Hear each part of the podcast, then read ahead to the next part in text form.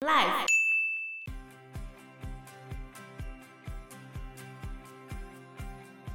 你要怎么进去？因为当地就在战乱，而且海地的治安是非常不好的啊、哦。它不好到什么程度？反正之前有人在海地工作，他就是在工作的路途上，在马路上就被开枪扫射，然后整个车子被二三十个人包围哦。Hello，大家好，我是 Joe，我是 Fana，我是 Anna。其实整个美洲都算是美国的势力范围啊。像这一次海地的这个状况，海地政府也是向美国求援，希望他派兵来帮他处理这个事。海地的人民也有走上街头，就是要求美国来帮忙啊，介入调查。对，这要牵扯到更久之前的门罗主义。拿破仑滑铁卢之役失败之后下台。下台之后，西班牙跟葡萄牙这边，他们又想要把原先在拉丁美洲的这些殖民地全部收回来，于是他们要派军队去攻打拉丁美洲。啊，看来是有备而来。那当时候拉丁美洲的状况是怎样呢？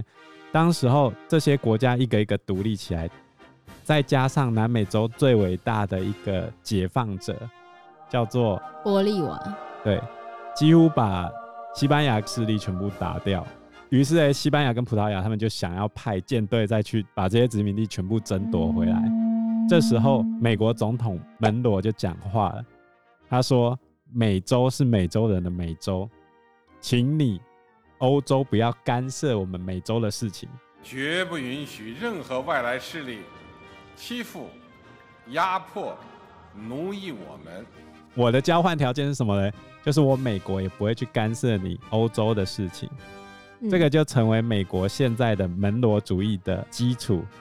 简单来说，就是美洲从北到南，你们都要认我当老大。美洲的老大是美国啦，哦，欧洲不要过来惹事。但是你不要想着说这些国家全部都会听美国的话，比如说跟台湾断交的巴拿马。它的战略地位非常重要，因为巴拿马运河的关系，而且巴拿马运河台湾也有投资哦。我这条船是巴拿马注册的，巴拿马总统跟我也有一点交情。可是这个邦交国还是被拿掉嘛？前一阵子也有巴拉圭这个邦交国不稳的讯息。美国在美洲的地位并不是完全坚不可摧的，因为中国最近这几年就都大撒币啊。没有去帮你做很多的事情啊。回过头来说，在二次大战之后，美洲的国家里面敢正面跟美国对干过的只有一个国家，谁？古巴。古巴最近也在暴动啊。我们讲的每一个国家都在暴动。对啊。古巴是因为疫情的关系啊。可是古巴是整个美洲唯一的共产主义国家。他们已经好几十年没有走上街头抗议了。总而言之呢，就是当初古巴加入共产阵营，然后苏联要在那边放飞弹发射基地，可以涵盖美国本土。那为了这一件事情，美国差一点跟苏联打核战争，就这么危险的一件事情。当年严重到苏联跟美国的潜艇。都已经准备好要发射核弹头了，触及发了哦。Missile launch initiated。万磁王的关系才把弹头收回来，那个钥匙都已经插进去了。所以一九一五年的时候，那时候欧洲地区正因为第一次世界大战焦头烂额的时候，美国就基于这个门罗主义的传统，趁机就介入了加勒比海地区，然后美国就出兵占领了海地。从此，海地就变成他的后花园。实质上是殖民地，但是说法上不是殖民地。实际上，他就是也是在这边开发制糖公司啊，或者是水果公司啊，就在这边开发。然后当时他们基于反共理由，他就有支持那个时候的独裁者杜瓦利埃父子担任总统。所以你看，美国支持的那个总统，也是一个不太好的总统啊。杜瓦利埃父子，他们两个在统治海地的时候，主要都是用恐怖统治的方式，也没有对海地做什么帮助，等于是彻底当美国小弟啊。所以他才没有跟台湾断交。那、啊、后面就是一直是美国小弟。那他现在有要去帮海地的意思吗？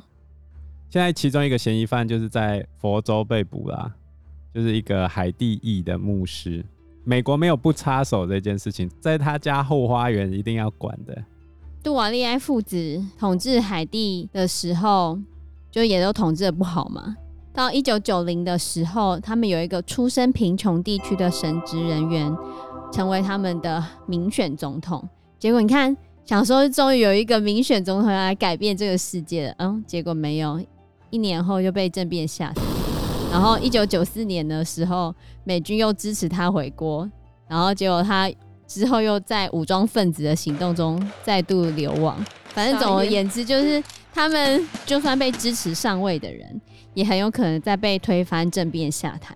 嗯、然后美国假设又帮你再拱回去，你可能过不久又再下台。他就是一直这样子不停的轮回，没错。所以他就是一直在空转啊。其实这中间又跟台湾有一点关系。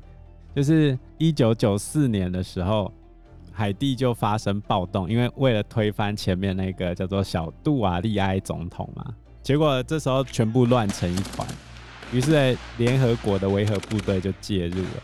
后来要延长维和部队任务的时候，被中国杯葛，这是他们首次使用否决权去杯葛这个维和行动，因为海地选择跟台湾当邦交国。所以中国不准维和部队在当地延长救援。哦，但是你不要以为维和部队是好人哦。维和部队是坏人吗？维和部队没有多好啊。可是不是去救援吗？哦，每一个维和部队进入的国家都会有当地的地方，你都会发现他们的性产业突然变得非常的蓬勃，或者是他们当地的未成年少女被性侵的比例突然增加了。那是谁做的？维和部队哦。对啊，最小的受害者是十一岁，还留下了很多非婚生子女，傻眼。而且他们有豁免权，所以就算他们真的做了这些事情，他们回去也不会被判刑啊。每个地方都一样，他们之前去东欧的时候也一样，反正只要他们进去的地方都有这样子的结果。维护和平的部队哦，你你不要认为只有维和部队哦，连那个无国界医师都有传出这种问题。这没办法改善吗？还是怎么样？不能检举他们？你要怎么检举？因为当地就在战乱，而且海地的治安是非常不好的啊、喔。它不好到什么程度？反正之前有人在海地工作，他就是在工作的路途上，嗯、在马路上就被开枪扫射，然后整个车子被二三十个人包围哦、喔，被带开来搜身，然后拿步枪指着头要抢钱。对，他们的手机、钱包、护照都被洗劫一空，然后抢完之后还被关进去当人质。结果没多久，就军队有帮忙要去救他们，结果军队还打输黑帮，那也太弱了吧！后来是付了赎金才被保出去的，赎金据说付了好几百万台币啊，很可怕吧？对啊，现在目前的状况就是黑帮非常的猖獗，猖獗到根本就没有国家想要投资海地，因为。钱都是被黑帮拿走，对啊，然后经济很差，这也是海地为什么会没水没电，因为你根本盖不起来。然后另外一个跟台湾有关的事情就是，维和部队进去之后，在二零零六年又要去谈延长的事情嘛。当年刚好行政院长也是现在的行政院长朱贞昌，当年要去海地参访。后来海地为了延长这个维和部队的时间，所以他等于是交换条件，叫苏贞昌不要去，说他们不协助台湾参与联合国为条件，换来中国同意让维和部队展延在当地的时间。可维和部队在当地也没帮手吗？多少有了，多少有，但是也有制造问题。那你就看你现在要选择。怎样？因为维和部队在当地的犯罪，一般来说比较难抓到，嗯，也比较难处理。结果呢，就在他们不断的想要重建的这一段时间，二零一零年又发生了大地震，又发生了大地震，对啊，所以就把一切都震毁了。对啊，好不容易维和部队的任务结束了嘛，然后整个海地开始要重生的时候，结果又发生了大地震。二零一零年海地地震于当地时间一月十二日下午四点五十三分又九秒左右发生，然后地震规模为瑞士规模七点零，震央位于海地首都太子港以西南方二十五公里，震源距离地表十三公里左右，大多数建筑均在地震中遭到毁损，其中包括海地总统府、国会大厦、太子港大教堂、中华民国驻海地大使馆、医院和监狱。他们的国会现在也是我们捐的，也是我们捐钱然后让他们盖出来的。对啊，那他们有帮过我们什么忙吗？没有，你不能这样。有啊，他们有在联合国的时候帮我们讲说我们要加入联合国，或者是在我们呃有各种场合的时候都会出来说好好好，我会支持台湾，类似这样子。这有什么实质上的帮助吗？嗯。等一下，全地球台湾剩下十五个朋友了，我们帮助朋友。哦、好好好，所以二零一零年这个严重的地震，他们就要开始重建嘛。然后当时其实全世界捐了非常多的钱给他们哦、喔，就他们地震之后有九十亿美金的人道救援涌入了，然后也有很多的国际组织来协助复苏。但是有好起来吗？没有。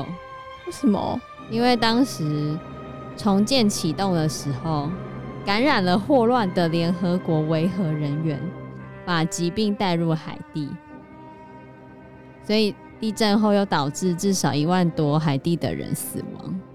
政府的治理能力也不好啊，政府就把钱都拿去贪污了。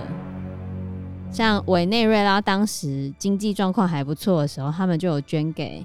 海地二十亿美元的贷款，嗯，是贷款给他啦，嗯，可是大部分都被乱用，或者是被浪费掉了，就这些钱就这样没了。对啊，要么就被贪污贪掉了，要么就乱做一些有的没的东西，然后他们经济状况都没有很好。